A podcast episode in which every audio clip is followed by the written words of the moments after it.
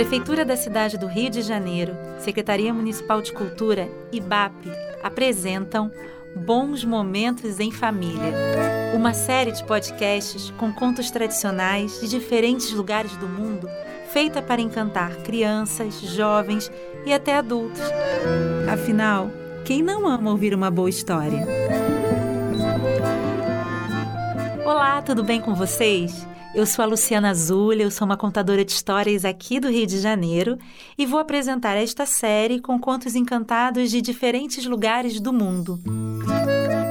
Para começar, eu vou contar uma história que veio lá do Japão, uma história muito antiga que dizem ter acontecido no tempo do reinado do quarto imperador do Japão, há mais de 2.500 anos, quando o país ainda era chamado de Império Yamato. Enquanto a história estiver sendo contada, vocês vão perceber que, de vez em quando, vai surgir uma música colorindo o conto. Nessa música, um instrumento musical ficará em evidência. No final, eu vou perguntar se vocês reconheceram o instrumento, ok? Sim, é um jogo. Vamos ver quem vai adivinhar? Desejo a todos uma boa história.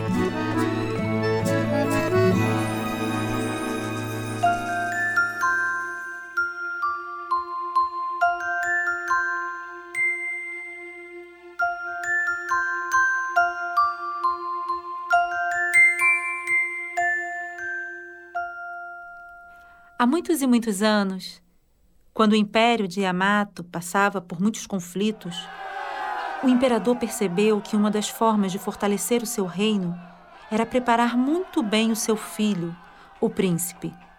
Além de estudos e treinamentos, o rei sabia que seu filho também precisaria estar acompanhado de uma princesa sábia e honesta, que no futuro viria a ser a nova rainha.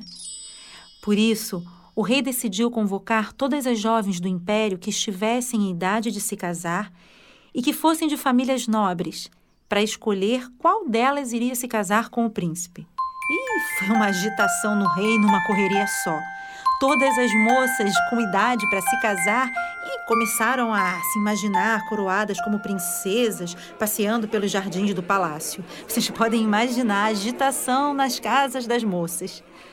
Acontece que havia uma jovem, filha de uma das cozinheiras do palácio, que desde pequena viu o príncipe de longe e era apaixonada por ele. Quando ela soube da convocação do imperador, ficou muito aflita.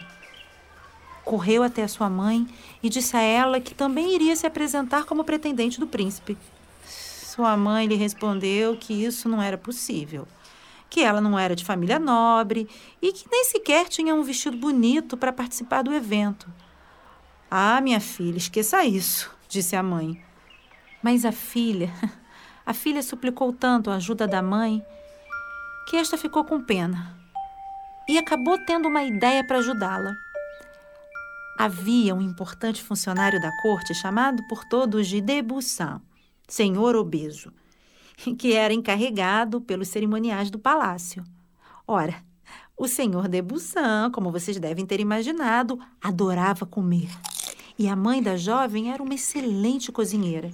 Ela pediu ao senhor de Bussan que arrumasse emprestado um belo vestido para sua filha e que a pusesse na cerimônia do imperador junto com as outras. Em troca, ela faria todos os dias um prato especial só para ele. Ai, os olhos do senhor Debussan chegaram a brilhar. Só de imaginar todos os deliciosos pratos que ele ia comer a cada dia. Ai, claro, ele aceitou o acordo e ajudou a jovem. Quando chegou o dia da audiência, a jovem entrou no grande salão real trajando um belo vestido e se misturou com as outras jovens que, assim como ela, estavam ansiosas para ver o príncipe. Finalmente, adentrou o belo jovem acompanhando seu pai, o imperador. O coração da moça, filha da cozinheira, disparou de emoção.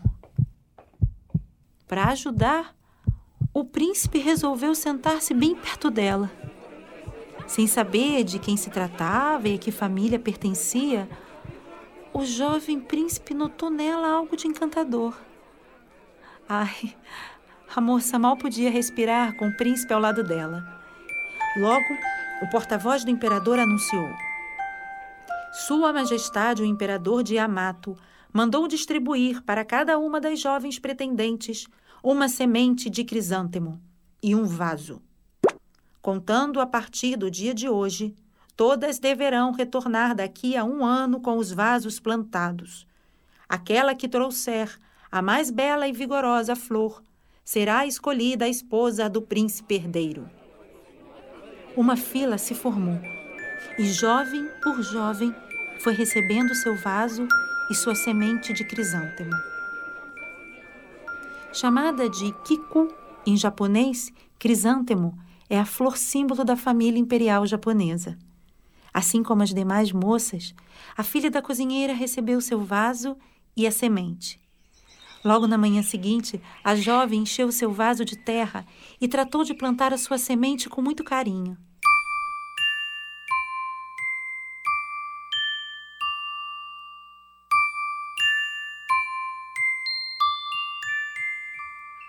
Dia após dia regava a semente e cuidava do vaso com muita atenção. Ora colocava no sol, ora colocava na sombra e aguardava que a planta retribuísse florindo na mesma medida do seu amor.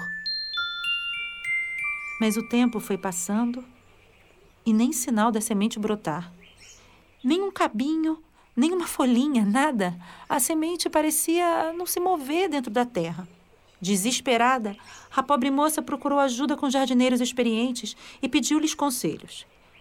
Bom, os jardineiros ensinavam diferentes técnicas de plantio, afofar a terra por adubo, regar pela manhã, regar pela noite. Mas nada. Até cantar para a semente, a jovem cantou, mas não teve nenhum resultado. Por fim, os meses se passaram e a semente não brotou, até que o tempo se esgotou. Finalmente chegou o dia de cada jovem levar seu vaso florido para o imperador examinar. Mesmo com seu vaso sem flor, a jovem resolveu se apresentar ao imperador. Quando entrou no salão, levou um susto. As outras moças estavam todas muito bem vestidas. Cada uma usava um vestido mais bonito que o outro, e cada vestido combinava com a flor que cada uma trazia em seu vaso. Só a jovem, a filha da cozinheira, usava o mesmo vestido emprestado e trazia seu vaso vazio. Apesar da grande tristeza que sentia, pensou que pelo menos teria chance de ver seu belo príncipe pela última vez. Foi quando uma grande porta se abriu. E por ela passaram pai e filho. O imperador em pessoa começou a examinar vaso por vaso. O jovem príncipe o seguia. Quando passaram pela moça com o vaso vazio, o imperador não demonstrou nenhuma reação, assim como quando olhou para os outros vasos. Mas o jovem príncipe pareceu estremecer. A jovem não percebeu, porque olhava para o chão enquanto seu vaso era examinado. O imperador terminou de olhar todos os vasos e caminhou até a sua cadeira. De lá, fez um sinal para seu porta-voz, que imediatamente se aproximou e ouviu o veredicto. Depois, com sua solenidade de porta-voz, anunciou que a escolhida tinha sido a jovem que trazia o vaso vazio foi um burburinho só no salão. Apesar da presença do imperador, alguns protestos foram sussurrados. Até que, após uma ordem de silêncio, todos receberam a explicação. Cada moça havia recebido uma semente queimada, portanto, seria impossível que alguma flor nascesse em qualquer um dos vasos. O que acontecera com a jovem havia se passado também com todas as outras. Mas apenas ela teve a coragem de assumir o fracasso em sua tentativa de plantar a semente. Porém, ao assumir o seu vaso sem flor, ela mostrou ser a jovem mais preparada para se tornar a futura rainha, pois assim cultivou a mais rara de todas as flores, a flor da honestidade.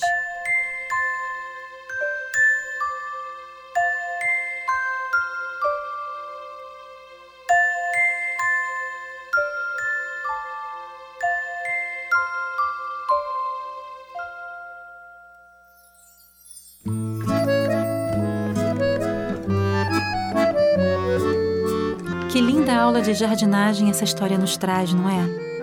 Bela flor a princesa cultivou. E vocês? Descobriram que instrumento musical ajudou a contar a história? Isso! O instrumento é a caixinha de música. Pois é, a caixinha de música também é considerado instrumento. Bom, foi um prazer dividir esse conto com vocês. A gente se encontra no próximo episódio. Até breve. Ah, e como é de costume agradecer em japonês, arigato. Curadoria Ana Brits. Roteiro e narração Luciana Zulli.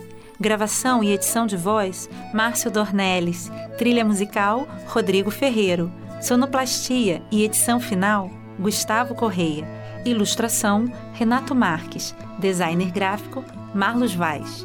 Produção artística Magalona Produções. Patrocínio Prefeitura da Cidade do Rio de Janeiro, Secretaria Municipal de Cultura via incentivo do ISS. Empresa incentivadora BAP. Apoio Grupo Rian. Realização Aloha Consultoria e Eventos.